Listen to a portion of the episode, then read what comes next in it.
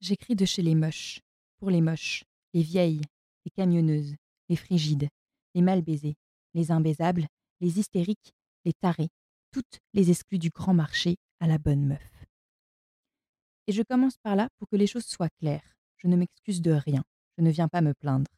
Je n'échangerai ma place contre aucune autre, parce qu'être Manon Cochois me semble être une affaire plus intéressante à mener que n'importe quelle autre affaire.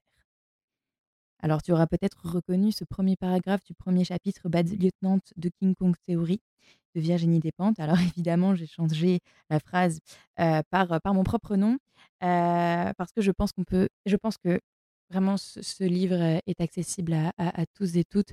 et euh, pour tout vous dire, voilà, je l'ai lu en, juin 2018 et, et, je l'ai même fait lire à mon père qui l'a lu. Alors bon, évidemment, je pense qu'il l'a pas autant apprécié ou compris moi de la même manière. mais, mais voilà, je pense que c'est un, livre à mettre dans toutes les mains. Je vous, explique ça.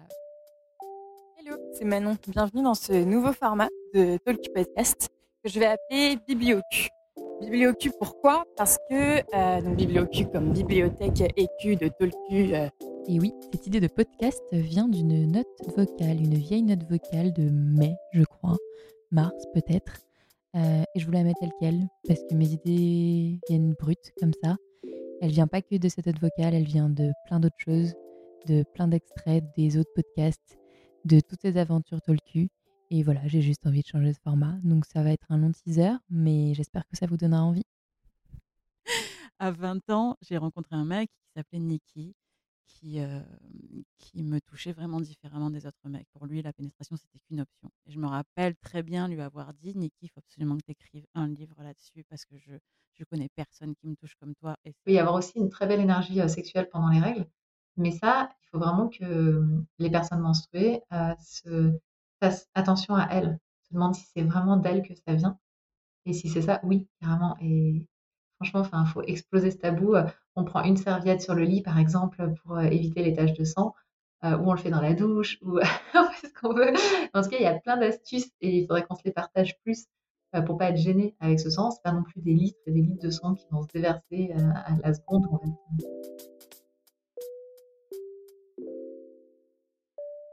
J'avais l'envie et je m'étais mise au défi de créer un double niveau de lecture pour que, d'une part, les personnes trans puissent des ressources et un empouvoirment, et que, d'autre part, les personnes cisgenres trouvent des réponses et un espace de pédagogie.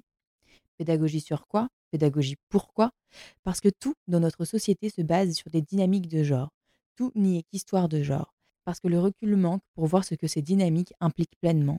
Et surtout, parce qu'elles restent en grande majorité invisibles et, au premier plan, celles qui concernent les personnes transgenres. Chérie, j'ai pris rendez-vous chez le sexologue. Face aux soucis sexuels dans le couple, les femmes sont-elles celles qui décrochent le téléphone ou surfent sur Doctolib en quête d'un rendez-vous avec un pro? Célia, 36 ans, après rendez-vous. Plus de sexe entre nous, plus de conversation non plus. J'ai tout essayé et j'ai eu besoin d'aide. Est-ce que mon mec y a pensé? Non. Et quand je lui ai dit que je comptais contacter un sexologue, il m'a répondu que c'était la honte. Je l'ai presque traîné de force. Finalement, aujourd'hui, il me dit que l'idée était bonne, mais il n'y va jamais de gaieté de cœur. Alors moi non plus, mais je prends ça au sérieux. J'écoute. Je continue de bosser pour notre couple. Lui, il se laisse porter, convaincu que j'ai trouvé la solution. Encore et toujours, elle est entre mes mains. En fait, ça, tient des représentations. En fait, on part du principe que les femmes sont dans l'émotion, sont dans la réflexion, euh, dans l'intuition, etc.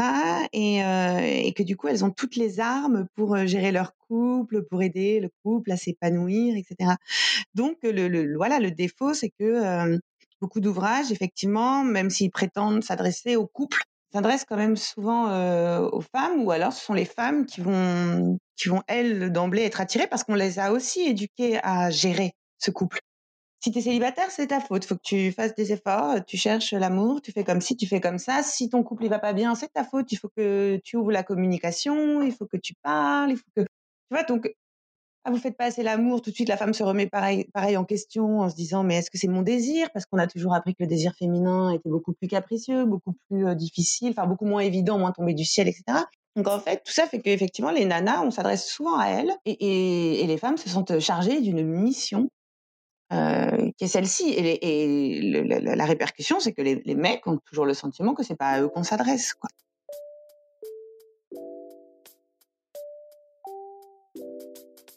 Mieux comprendre John John. Max, 17 ans, vient consulter le docteur G pour savoir. Il ne précise pas quoi. C'est une visite de routine ou plutôt de rodage. Comme pour une nouvelle voiture dont il viendrait d'hériter, il veut évaluer s'il a entre les mains une Ferrari ou une Twingo, comprendre comment ça marche et jusqu'où il peut pousser la machine. La plupart des hommes connaissent de tels questionnements dès la puberté. Max ne dit rien de ce qu'il attend. Peut-être se pose-t-il des questions sur sa normalité, entre guillemets, comme beaucoup d'adolescents à son âge. Peut-être se contente-t-il de faire comme sa sœur. Il va consulter le gynécologue des hommes, l'andrologue en l'occurrence. L'examen clinique démarre, le docteur G commente pour lui.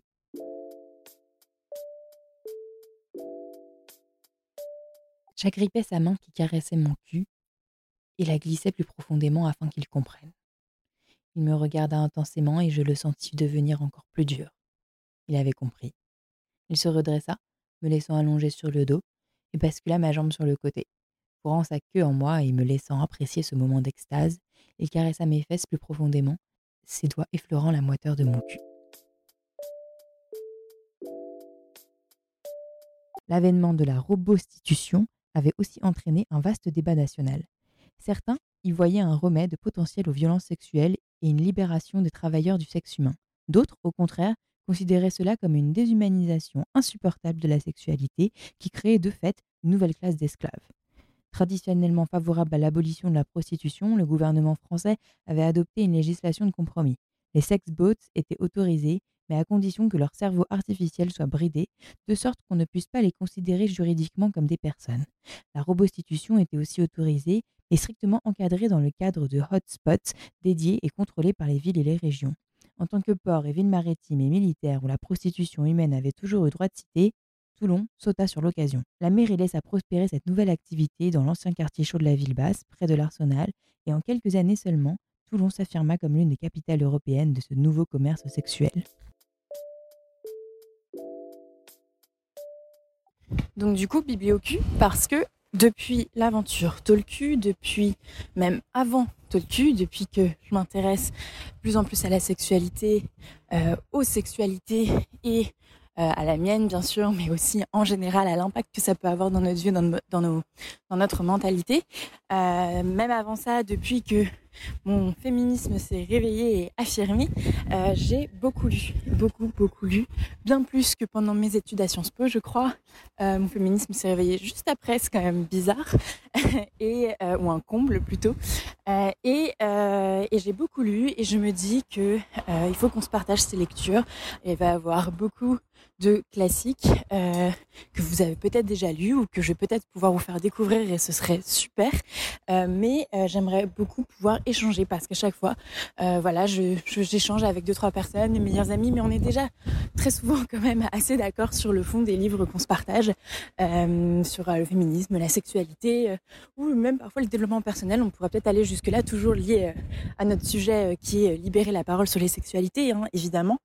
Mais voilà, j'ai envie de partager avec vous, avec la communauté Tolku, qu'on puisse avoir un vrai échange d'idées intéressant et, et quand je pourrais, j'espère pouvoir interroger euh, les auteurs, les autrices euh, de ces livres dont je vais vous parler.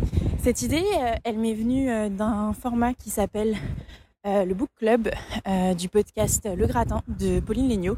Alors j'espère qu'elle sera pas gênée ou embêtée d'être que je la nomme dans un podcast lié à la sexualité, mais en tout cas j'en J'aime bien beaucoup cet entrepreneur et, son podcast et ses différents formats dans un seul podcast. Et ça fait longtemps que je voulais faire euh, tenter euh, un nouveau format. Et là, ce sera un format super court du coup euh, pour vous dire que j'ai lu tel livre, vous le présenter rapidement et, et, et ensuite faire en sorte qu'on puisse échanger sur le sujet sur les réseaux ou sur le moyen que j'aurais trouvé pour discuter de tout ça.